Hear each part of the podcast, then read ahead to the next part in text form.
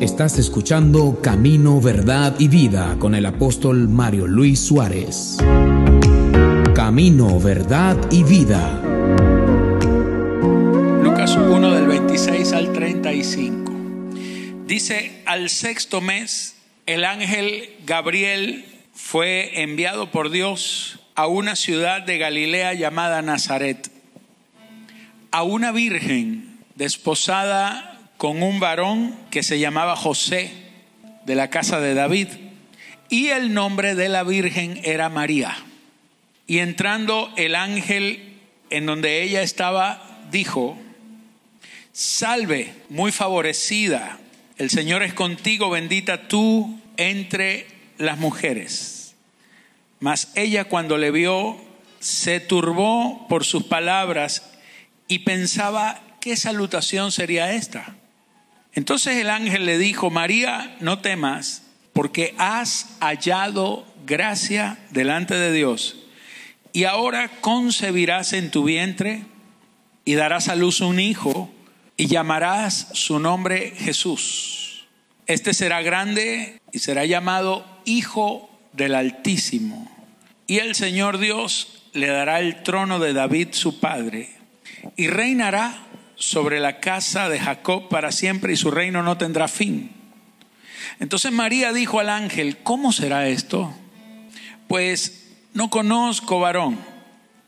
Respondiendo el ángel le dijo, el Espíritu Santo vendrá sobre ti y el poder del Altísimo te cubrirá con su sombra, por lo cual también el santo ser que nacerá será llamado Hijo de Dios.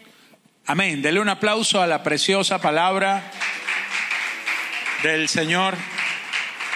Amén. Qué hermoso es cada vez que nos encontramos con una historia y las historias nos hablan de cosas sobrenaturales que Dios manifestó en hombres naturales. Diga conmigo, detrás de cada historia vivida hay una verdad revelada subyacente. Amén. María, una mujer campesina que vivía en un pequeño pueblo olvidado llamado Nazaret. Usted conoce Nazaret por el incidente de María. Pero si María nunca hubiera prestado su vientre al Señor, Nazaret ni sería importante ni conocido. Usted no sabría de ese pueblo. Usted conoce de Nazaret por la historia de lo que allí sucedió. Pero Nazaret era un pueblito desconocido en una región que era considerada una región pagana, que era Galilea, y allí estaba en una montaña el pueblito de Nazaret. Y en el pueblito de Nazaret estaba una mujer insignificante, campesina llamada María, que estaba desposada, no estaba casada todavía, pero ya tenía el compromiso hecho. El desposorio era el compromiso, casi un matrimonio, una mujer desposada que salía embarazada de otro hombre era considerada adúltera, porque ya el desposorio había un contrato firmado. En el desposorio, eh, la diferencia entre el desposorio y el matrimonio era el acto sexual. Entonces, en medio de su desposorio, aparece un ángel yo no sé si esta era una buena noticia para María, para mí es una tremenda noticia, pero para María no sé qué tan buena sería, de decirle que Dios la había escogido para embarazarla, imagínate. Y ella estaba comprometida ya, o sea, ella estaba a riesgo de que la mataran, porque era una noticia muy fuerte. Se le aparece el ángel Gabriel en aquel lugar a decirle, he venido a anunciarte que Dios te ha llenado de su gracia y que has hallado gracia delante de Él y entonces el Señor te dice que concebirás en tu vientre y darás a luz un hijo y llamará su nombre Jesús. Entonces María se asusta y el ángel empieza a decirle cómo será ese ser que nacerá en ella. Él le decía, será llamado Hijo del Altísimo, Él traerá salvación, es el Mesías, Dios le entregará el trono de David su padre. O sea, el ángel le da las coordenadas mesiánicas a María. Reinará sobre la casa de Jacob para siempre. Entonces María se asusta y le dice al ángel, ¿y cómo será esto? Pues no conozco varón. ¿Cómo me dices tú que estoy embarazada? Entonces el ángel le dijo, el Espíritu Santo vendrá sobre ti y el poder del Altísimo te cubrirá. No necesitarás un varón, es lo que le está diciendo. Será algo espiritual, algo del Espíritu que se va a manifestar en ti. El poder del Altísimo te cubrirá con su sombra y el santo ser que nacerá en ti será llamado Hijo de Dios. Diga conmigo el santo ser que nacerá en ti. Amén.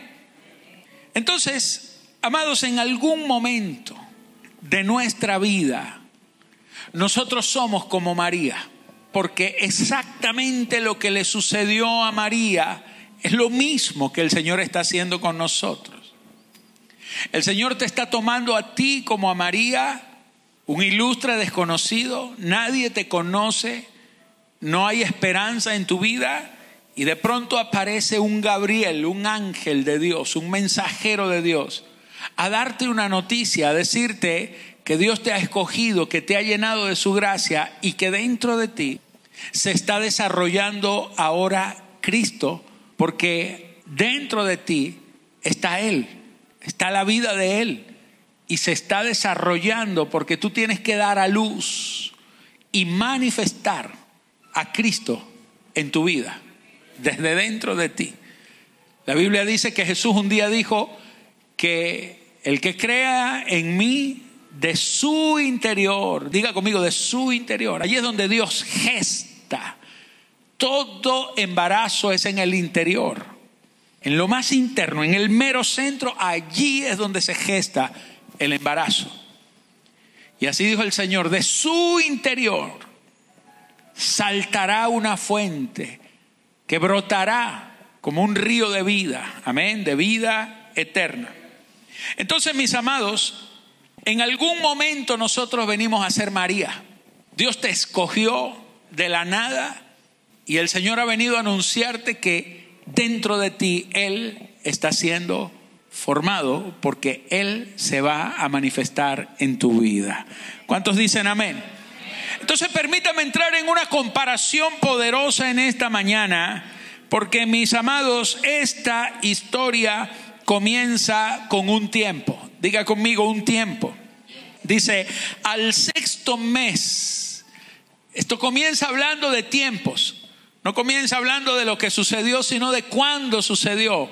No habla de dónde. Para Dios no es tan importante el dónde, sino el cuándo. Hay un tiempo señalado por Dios.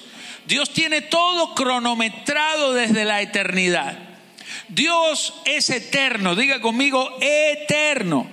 Eterno significa que no tiene principio ni tiene fin. Jesucristo decía, yo soy el alfa y la omega, yo soy el principio y el fin. Aleluya. ¿Cuántos dicen amén a eso?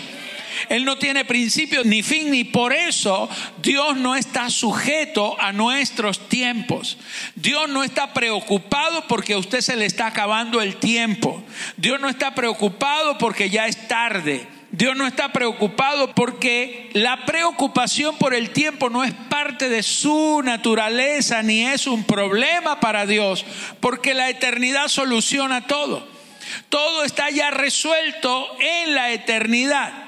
Dios ve todas las cosas como un eterno presente. Amén. No sé si usted con su mente natural lo alcance a entender, es un misterio, pero solamente permítame decirle que Dios no está preocupado como usted por el tiempo. Amén. Dios no piensa que usted se está poniendo viejo, Dios lo ve a usted desde la eternidad. Dios lo ve a usted participando exactamente del momento para el cual Él lo había destinado. Usted no nació ni antes ni después. Usted vino a esta existencia. Usted fue insertado por Dios. Dios te tenía escogido desde antes de que estuvieras en el vientre de tu mamá. Ya Dios había diseñado un plan perfecto, maravilloso. Por eso usted no nació en el año 1600, en el año 1800 o en el año 300. Usted no nació en otra época, en el renacentismo, nada de eso. Usted estaba programado por la eternidad para nacer en este tiempo, en esta tierra, en Venezuela, para vivir aquí en Barquisimeto, nacer de la familia Pérez, González, Suárez, Salas, lo que sea, pero no importa, Dios no le preocupa esos asuntos menores, a Dios lo único que le importa es que usted está exactamente en el lugar, en la hora y en el tiempo coordinado desde la eternidad, porque aquí Él va a manifestar como María, que estaba allí en Nazaret ese día, a esa hora, en ese momento, y el ángel desde la eternidad estaba esperando el ser enviado precisamente ese día, a esa hora, para una anunciación de algo que ya Dios lo había gestado desde la eternidad. Aleluya, todo está programado contigo. Dile a que está a tu lado, no estás caduco. Amén. Estás en el tiempo. Hay vigencia de Dios sobre tu vida. Vamos, dígalo con alegría. Aleluya. Quite la cara de caduco y ponga cara de vigencia. Amén. Diga conmigo, estoy vigente. Vamos, mira el que está a tu lado. Dile, estoy vigente en el propósito, ahora es que me falta camino por recorrer. Aleluya, dale un aplauso al rey. Oh, aleluya. Entonces dice aquí que al sexto mes aparece el ángel. ¿Qué es el sexto mes? El número seis representa lo humano, lo natural. El hombre fue creado no en el primer día, no en el segundo, el hombre fue creado al sexto día. Lo único que fue hecho el sexto día fue el hombre. Entonces, amado, el sexto mes representa el mes de lo natural. Allí estaba María. María estaba en una pequeña aldea llamada Nazaret, que significa lugar escondido, lugar de escondite. Así como tú estás en el anonimato. Montaste una empresa y nadie la conoce.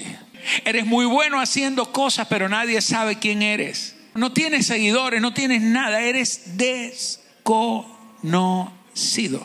Y tú dices, ¿por qué no me resulta nada? Y te sientes como que tu vida está dando vueltas alrededor de lo mismo. Es una mera repetición. Ayer es igual que hoy, hoy quizás será igual que mañana y entonces tú dices, todo es lo mismo, una rutina. Y la palabra Galilea significa eso. Galilea significa dar vueltas en círculo. Estás en Galilea, estás en tu Nazaret, en tu lugar de escondite, nadie te conoce y estás en el mes 6 diciendo, esto es lo mismo. Pero el día menos esperado, aparece Gabriel aparece alguien. Así como Dios apareció en tu vida a través de alguna persona. O quizás no ha aparecido nadie, pero esta mañana Dios está enviando esta palabra a tu vida. Porque los Gabriel, Gabriel significa hombre de Dios. Gabriel es alguien de parte de Dios. Gabriel es un ministro. Gabriel es un hermano en la fe. Gabriel es alguien que te encuentra, un mensajero, un ángel, alguien que trae un mensaje, una palabra fresca de parte de Dios que viene a irrumpir, a cortar el paso de tu rutina, a decirte tu vida había estado dando vuelta y estabas preocupado, pero ahora es que comienza tu destino, tu viaje, ahora es que comienza todo lo que yo tengo preparado y Dios te saca de una rutina con una palabra transformadora. Eso es lo que Dios ha hecho en ti, mi amado. Hay un tiempo en el que Dios te saca de donde estás. Hay un tiempo que Dios tiene señalado para manifestar su gloria a través de tu vida. Diga conmigo, el tiempo de Dios es más importante que el mío. El tiempo mío no es tan importante como el tiempo de Dios. Ahora, mi amado, yo quiero que usted se venga conmigo a primera de Pedro 1:10, porque esta palabra a mí me habló muy poderosamente. Se la voy a leer y luego se la explico. Dice, los profetas que profetizaron de la gracia destinada a vosotros, inquirieron y diligentemente indagaron acerca de esta salvación escudriñando qué persona y qué tiempo indicaba el Espíritu de Cristo que estaba en ellos, el cual anunciaba de antemano los sufrimientos de Cristo y las glorias que vendrían tras ellos. A estos se les reveló que no para sí mismos, sino para nosotros. Administraban las cosas que ahora os son anunciadas, aleluya, por los que os han predicado el Evangelio por el Espíritu Santo enviado del cielo, cosas en las cuales anhelan mirar los ángeles. Dale un aplauso a la palabra de Dios, tremendo, aleluya voy a hablar de lo que el apóstol Pedro está diciendo, porque Pedro está diciendo, tú estás preocupado por el tiempo, estás preocupado porque no pasa nada, estás preocupado porque no ves que esta vida como que tenga resultado, como dice el apóstol Lucas Márquez, es como un chicle en tu boca demasiado masticado y que ya perdió el sabor. ¿Me entiendes? Y entonces tú dices, ¿qué es esto? No lo entiendo. Pero mira lo que está diciendo Pedro. Pedro está hablando de los profetas, diga conmigo los profetas que profetizaron. Está hablando de gente que vivió antes de la cruz, antes de que viniera Cristo. Gente que vivió 100, 200, 500, 1000, 2000 años antes de Cristo. Los profetas. Pedro se refiere a Jeremías, a Isaías, a Ezequiel, a Joel, a Amós, Nahum, a todos los profetas del antiguo pacto, al mismo Moisés que era profeta. Él dice, los profetas que profetizaron, diga conmigo, profetizaron. Profetizar es hablar de algo, pro, adelante, hablar, declarar es hablar de algo que no ha sucedido, pero que está destinado a suceder. Amén. Por eso eran profetas, porque ellos hablaban de antemano lo que Dios traería. Estos profetas profetizaron, pero ¿qué profetizaron? Diga conmigo de la gracia. En otras palabras, ellos estaban hablando de algo que no conocían de algo que no era para ellos, porque estaban hablando de la gracia destinada a vosotros, aleluya. Ellos estaban hablando no de la gracia que ellos tenían, porque ellos no estaban bajo la gracia, estaban bajo una ley, pero ellos vieron que había algo más grande, algo mayor, algo mejor, y a ellos se les revela que hay algo mejor que lo que ellos están viviendo, que se llama gracia que es algo inmerecido, que es un regalo maravilloso. Pero ellos cuando ven la gracia entienden que esa gracia está destinada tiene no solamente un remitente que es Dios, sino que tiene un destinatario y no eran ellos. Ellos entienden que son el cartero.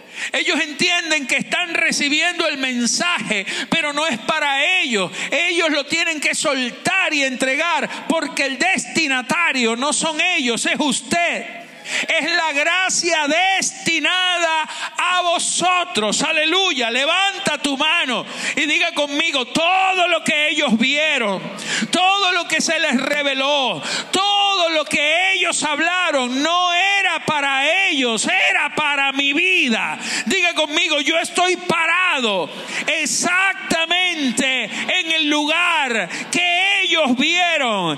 Estoy viviendo lo que ellos vieron que la gente después de ellos viviría. La gracia del Señor. Aleluya, aleluya. Dale un aplauso al rey.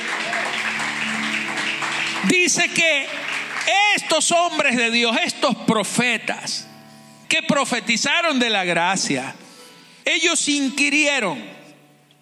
Es decir, ellos se pusieron a escudriñar, a orar, ayunaban, estaban días sin comer diciendo, Señor, ¿qué es esto que estoy viendo? Ellos tenían visiones.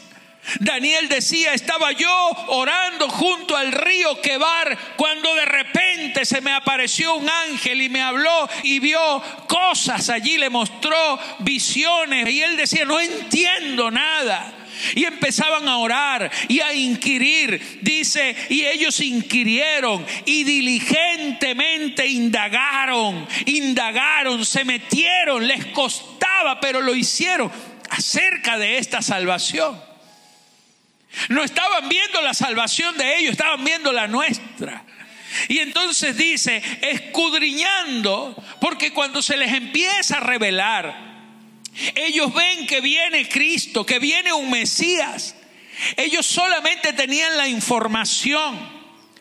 Ellos solamente habían escuchado que Dios había dicho que traería un Mesías y a ellos se les empieza a revelar y dicen, escudriñando qué persona y qué tiempo indicaba el Espíritu de Cristo que estaba en ellos. Esto es poderoso, porque Cristo no había venido, Cristo no había sido manifestado a ellos se les estaba revelando que Cristo vendría. Pero mira, como Dios no tiene problemas en el tiempo y Dios no necesita el Pentecostés para mandar el Espíritu Santo, el Espíritu de Cristo, del mismo Cristo que ellos estaban viendo, el Espíritu de ese Cristo se adelantó sobre ellos para revelarles, porque sin el Espíritu de Cristo no podían ver al Cristo que vendría.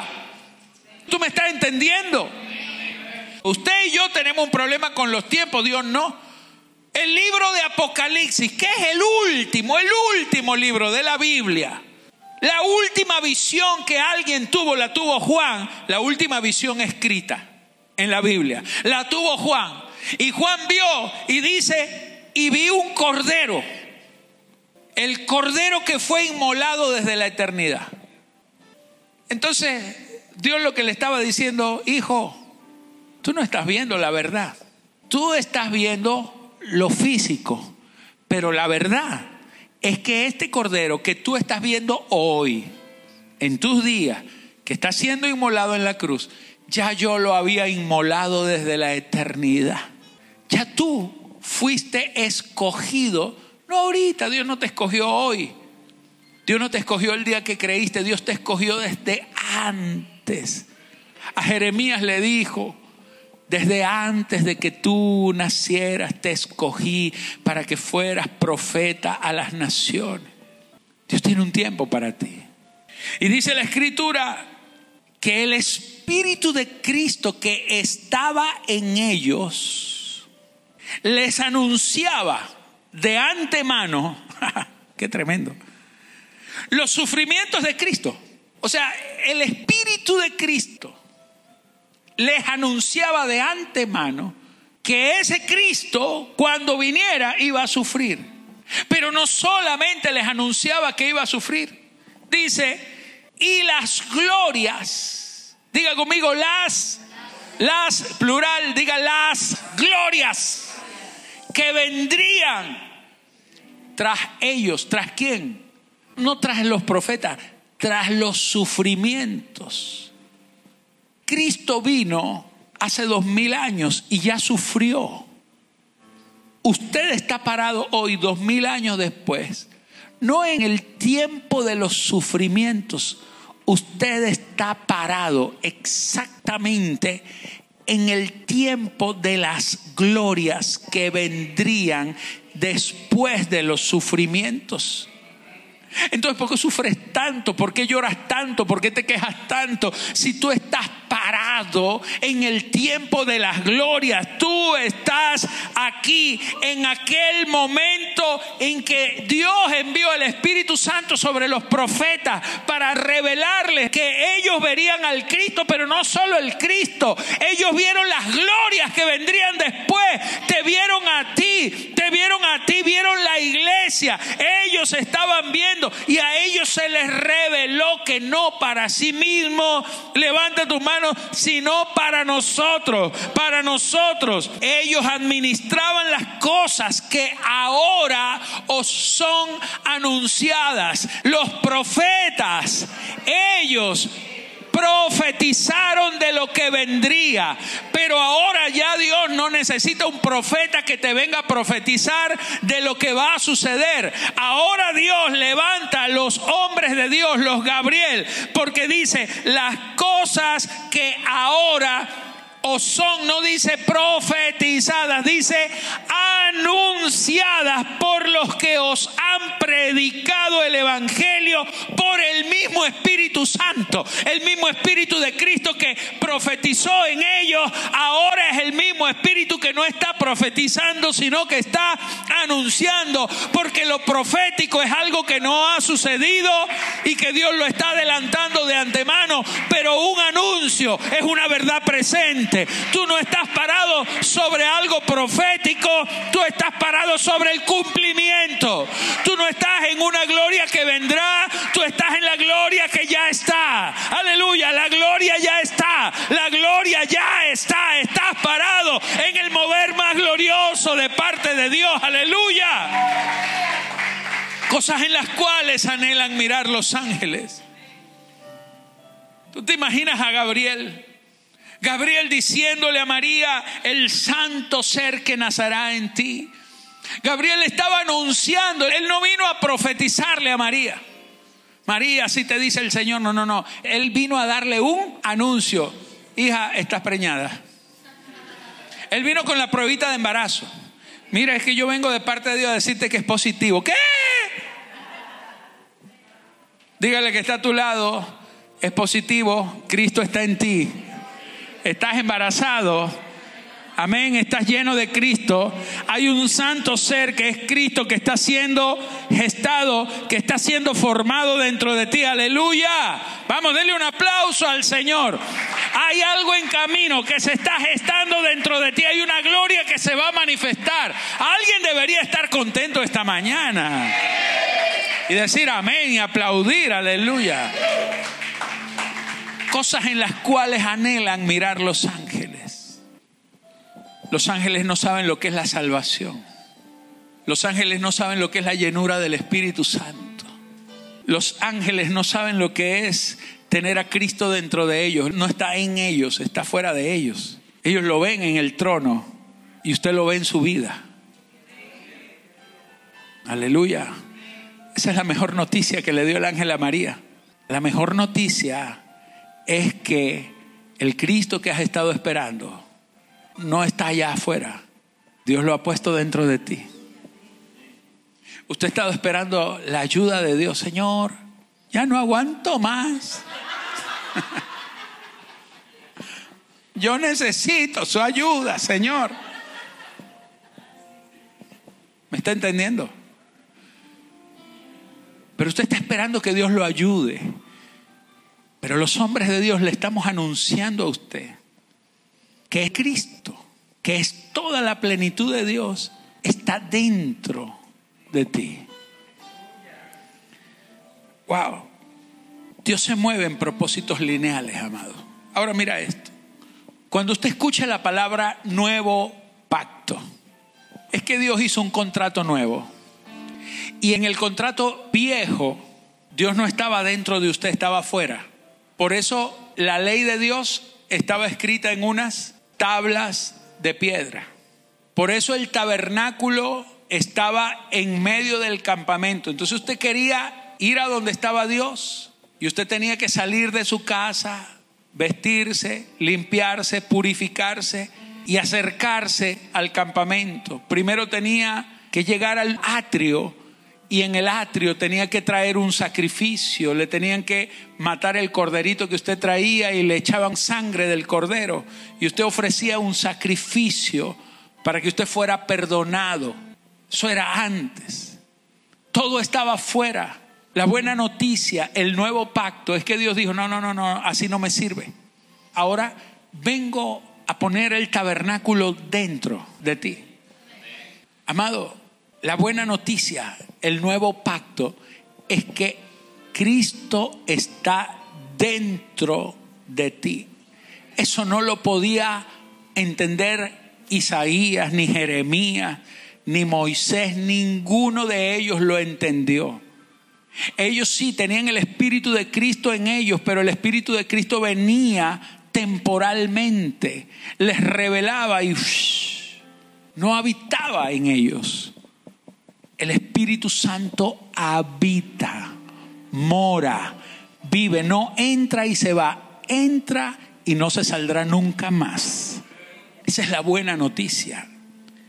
En Juan 1.12, el apóstol Juan dice, mas a todos los que le recibieron, levanta tu mano porque esto está hablando de ti. Diga conmigo, Señor, yo te he recibido en mi vida si usted vivió una vida alejada de Dios, sin Dios, pero usted un día le recibió. ¿Y por qué usted le recibió? Porque alguien le habló. Usted escuchó una palabra. Usted no lo recibió porque quiso, lo recibió porque Él quiso que usted lo recibiera. Eso es la gracia. Usted no creyó porque usted quería creer, usted no creía en Él. Usted no tenía ninguna posibilidad humana, natural de creer en Él. Usted le recibió y creyó porque Él se lo permitió, porque te amó tanto. Esa es la gracia. Gracia es que algo que usted no tenía, ahora lo tiene, se le permitió. Entonces, más a todos los que le recibieron, a los que creen en su nombre, a los que creen en su nombre, les dio potestad de ser hechos hijos de Dios. Usted no era hijo, usted fue convertido en hijo porque Él le firmó un contrato, el nuevo pacto le dio derecho legal. Usted ahora es hijo de Dios por un derecho legal del nuevo pacto. Antiguamente no eran hijos de Dios, en la ley nadie era hijo de Dios. En el nuevo pacto usted es hecho hijo de Dios porque usted porta la naturaleza, porque usted se le metió Cristo adentro y entonces dice, les dio potestad de ser hechos hijos de Dios. ¿Y cómo es eso? Porque fuiste engendrado.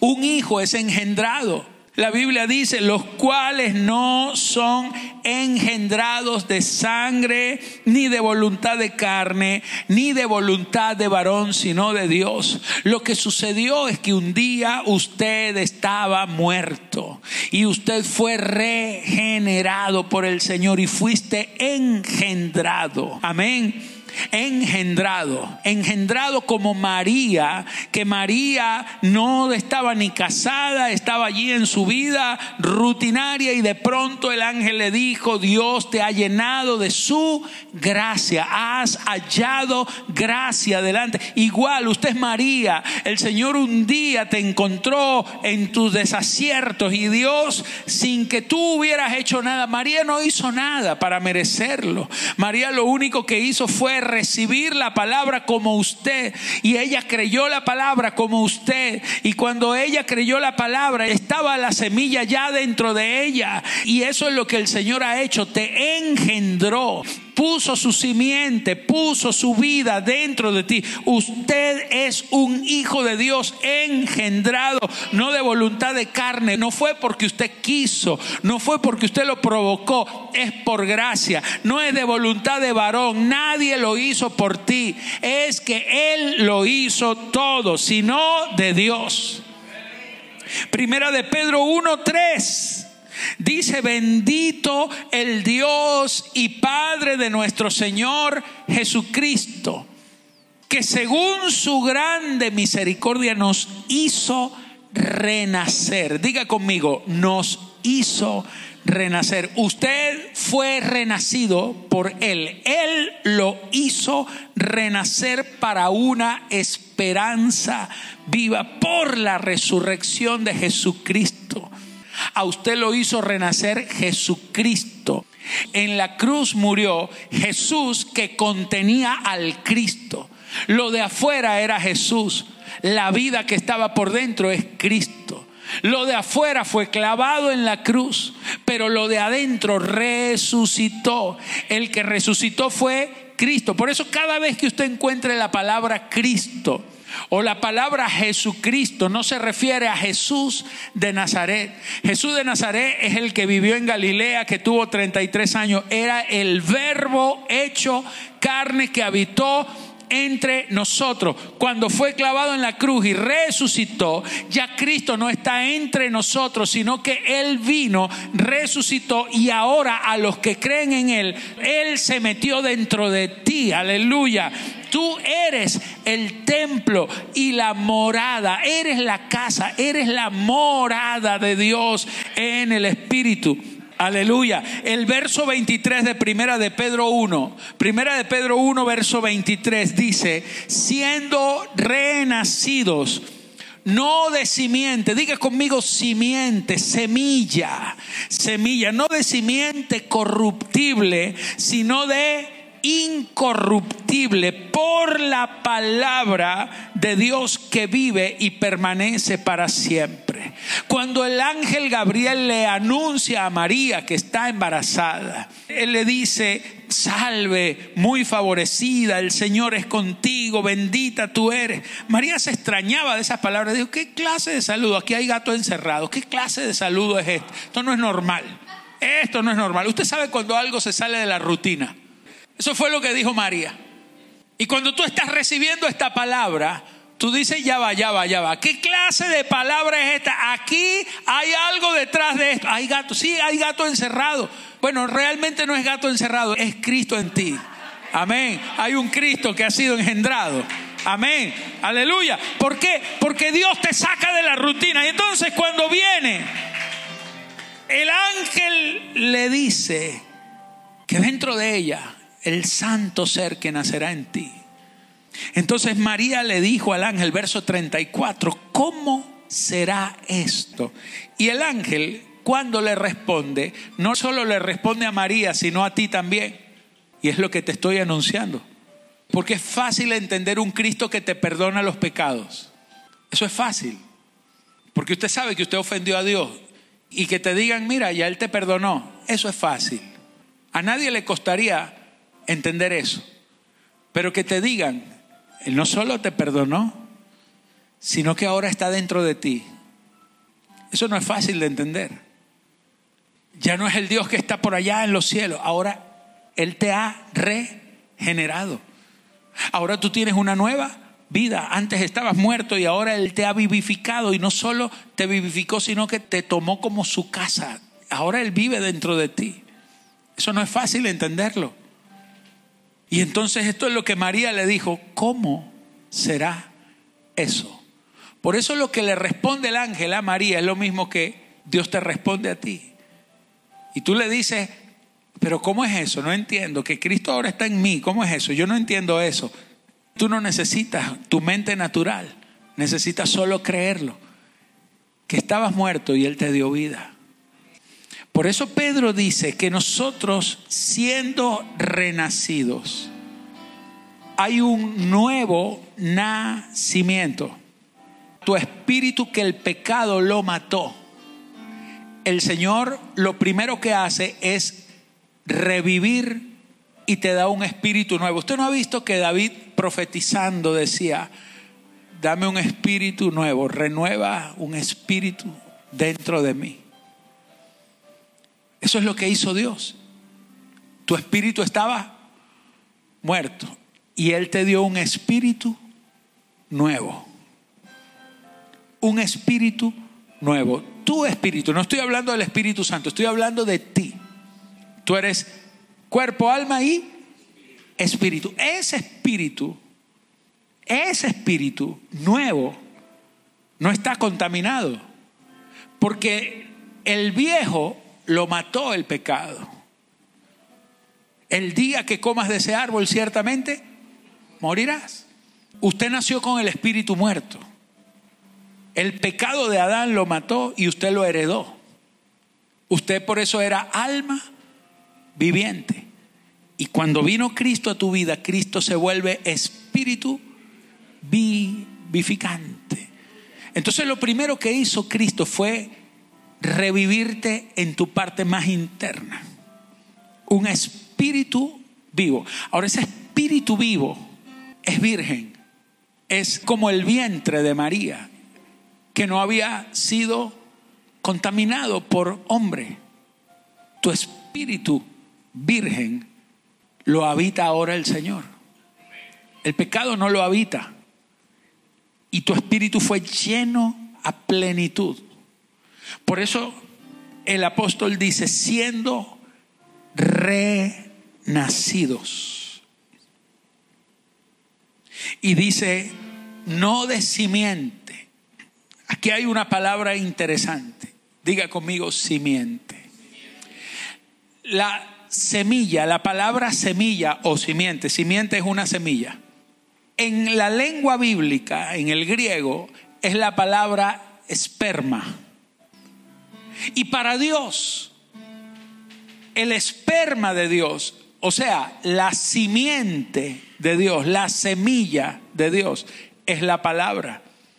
En la parábola del sembrador, Jesús dijo, el reino de los cielos es como un sembrador que salió a sembrar su esperma, sus semillas en el campo.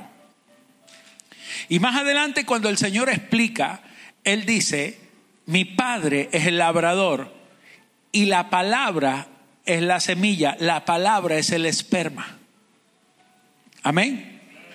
María no quedó embarazada por un hombre. Ella no tuvo una relación sexual ni con el Espíritu Santo ni con el ángel Gabriel. Tampoco con José. Porque ella no la embarazó un esperma humano igual que usted. Tu nuevo nacimiento, tú no eres engendrado por voluntad de varón ni de hombre. Tú eres engendrado por otro esperma espiritual que entra a tu vida no por tus órganos físicos, sino por tu espíritu, por tus oídos espirituales. Cuando el ángel le habló a María, María le pregunta, ¿cómo será esto? Porque no conozco varón. Y él le dijo, no necesitas conocer a ningún varón, porque el Espíritu Santo vendrá sobre ti, igual que el Espíritu Espíritu de Dios un día vino, te convenció de pecado, de justicia, de juicio. El Espíritu Santo dice, y el poder del Altísimo te cubrirá con su sombra. El Espíritu Santo un día vino a tu vida, te arropó y te hizo renacer para una esperanza viva. Y, y colocó la simiente, dice Pedro, y no de simiente corruptible, sino de incorruptible. La simiente incorruptible es Cristo que no se corrompe con nada. La semilla de la palabra de vida fue puesta por la palabra de Dios. La palabra de Dios es el mismo Cristo, Él es la simiente de Dios que vive y permanece para siempre. Entonces eso es lo mismo que ocurrió con María, es lo mismo que ocurre contigo. Dios vino a meterse dentro de ti, te regeneró, te dio la nueva vida, te dio un espíritu nuevo y se metió Él a vivir allí y colocó la semilla, Él mismo. Usted, mi amado, es embarazado por los oídos espirituales, por medio de la palabra. La palabra entra, así como entró en los oídos de María.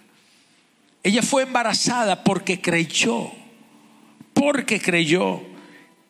Verso 38 de Lucas 1. Entonces María dijo, he aquí la sierva del Señor, hágase conmigo conforme a tú palabra, hágase contigo conforme a la simiente, a la semilla. Y el ángel se fue. Cuando ella creyó, Cristo empezó a ser engendrado en ella. Mi amado, voy terminando. La palabra entró por sus oídos y ella quedó embarazada. Ella primero fue embarazada en su corazón creyó la palabra. Lo demás fue manifestación. Cuando Cristo viene a tu vida, Él te embaraza de Él. Él es el que viene a morar dentro de ti. En Romanos 10, 17 dice, así que la fe es por el oír y el oír por la palabra de Dios. Gálatas 3, 5. Aquel pues, aquel pues, hablando de Dios, aquel pues que os suministra el Espíritu, levanta tu mano y diga conmigo, hay un suministro permanente, constante, un fluir de 24 horas al día, 365 días del año, hay un suministro, el que os suministra el Espíritu y hace maravillas en vosotros. Hay un suministro del Espíritu y hay un suministro de las maravillas de Dios 24/7. Amén. 24/7. 24 horas los 7 días de la semana, 365 días del año. Dice, el que suministra el Espíritu y hace maravilla en vosotros. Y te hace una pregunta, ¿lo hace por las obras de la ley o por el oír con fe? Diga conmigo, no es por lo que yo haga, es por lo que Él hace, es por lo que Él dice, es su palabra, es por el oír con fe. El suministro del Espíritu viene por la palabra. Esta mañana, esta palabra es un suministro del Espíritu para tu vida. Esto tiene que estarte transformando por dentro. El día que usted recibió la palabra, la recibió en sus oídos. El esperma de Dios ingresó en ti y desde ese día Cristo comenzó a ser formado en ti. Tú estás como María. Dentro de María se empezó a formar Cristo. Dentro de ti está siendo formado Cristo. El apóstol Pablo en Gálatas 4:19 dice, hijitos míos, por quienes vuelvo a sufrir dolores de parto hasta que Cristo sea formado en vosotros. Hijitos míos, por quienes vuelvo a sufrir dolores de parto hasta que Cristo sea formado en vosotros. Aleluya. Quizá usted está en la etapa de los dolores de parto. ¿Sabe por qué? Porque Cristo está siendo formado. Cristo, ese Cristo que un día vino como una semilla pequeña, todos los días tiene que crecer. Cuando una mujer queda embarazada, esa mujer tiene que ser sometida a nueve meses, nueve meses de gestación, nueve meses en los cuales toda su vida cambia. A ella le cambia el humor, le cambian las preferencias, le cambian los hábitos le cambia el sueño, le cambia hasta la hora de levantarse, le cambia el carácter, le cambian los gustos, empieza con unos antojos, empieza con muchas cosas. ¿Sabe por qué? Porque está embarazada, porque dentro de ella se está formando algo, hay una transformación. Cuando Cristo está en tu vida, toda tu vida tiene que cambiar. Tienen que cambiar tus hábitos, tus gustos, tienen que cambiar tus preferencias. Si no hay cambio, es un embarazo de mentira. Amén. No está en un embarazo psicológico. No, no, no está Cristo en ti. Tiene que haber cambios, señores, porque cuando Cristo está siendo formado en ti, todo tu metabolismo es transformado. Eso es lo que ocurre. A María se le empezó a notar la panza, se le empezó a notar la barriga, empezó con antojo y José estaba preocupado porque José no sabía. Un ángel tuvo que decirle, hey José, es que ese es el Espíritu Santo que puso a Cristo dentro de ella. El José fue más duro. Porque María lo creyó y ella sabe que no se acostó con nadie, pero a José le tocó creer el doble. José tuvo que tener la fe de María y la de él también. Porque él sabía que no era de él. Pero tuvo que tener una fe inmensa para aceptar que era Dios. Mi amado, Cristo está siendo formado dentro de ti. Todo lo que te está pasando es parte de un proceso hasta que Cristo sea formado. Ahora, ¿qué pasa cuando ya el bebé está formado? ¿Por qué tú no has dado a luz todavía? ¿En qué mes va? Séptimo, ¿Y por qué no has dado a luz? que todavía no es el tiempo, Porque todavía no es el tiempo. ¿Y por qué? ¿Cómo sabes que no es el tiempo? porque le falta, porque todavía le falta formación. Le falta formación. Pero cuando Cristo es formado, empiezan los dolores de parto. ¡Ay! Eso sí debe ser horrible. Yo no sé lo que es eso. Usted sí, mujeres. Los dolores de parto empiezan es después. Trae la leche, trae esto, trae comida, que. Que el coche, que la pintura, que el cuarto. Esos son los dolores de parto que a usted le duran nueve meses, a nosotros nos dura desde antes de los nueve meses el resto de la vida.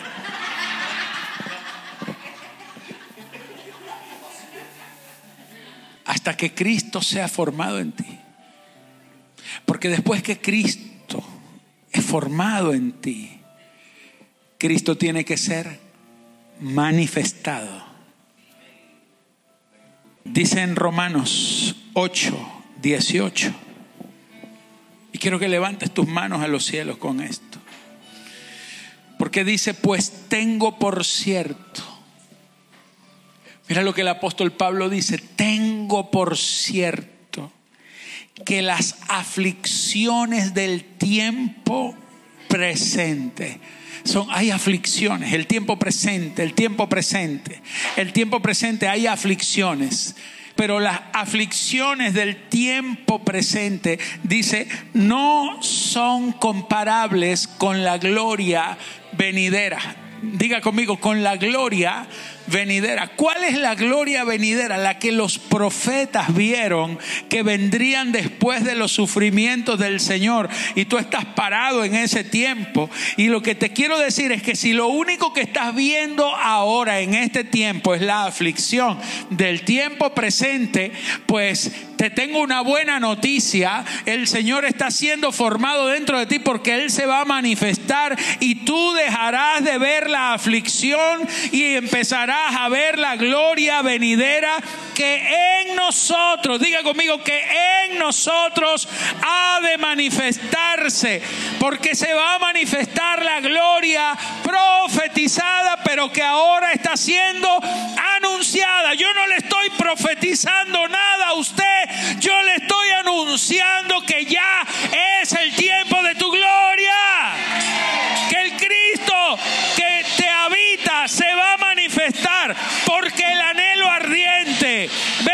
19, el anhelo ardiente de la creación, toda la tierra estaba esperando este momento, el aguardar la de los hijos de Dios. Verán la gloria de Dios en ti, se verá la bendición prometida en ti, se verá la victoria de Cristo en ti, se verá la resurrección en ti, aleluya, verás la gloria todos los días. Cosas que anhelan mirar los ángeles, tú las vas a ver. Toda la creación gime y espera solo una cosa, que Cristo se manifieste en ti. Mi amado, tu victoria se va a ver, tu bendición se va a ver, porque ya está, ya está, es tu presente, es tu tiempo. Eso es el nuevo pacto, mi amado. Vamos, levanta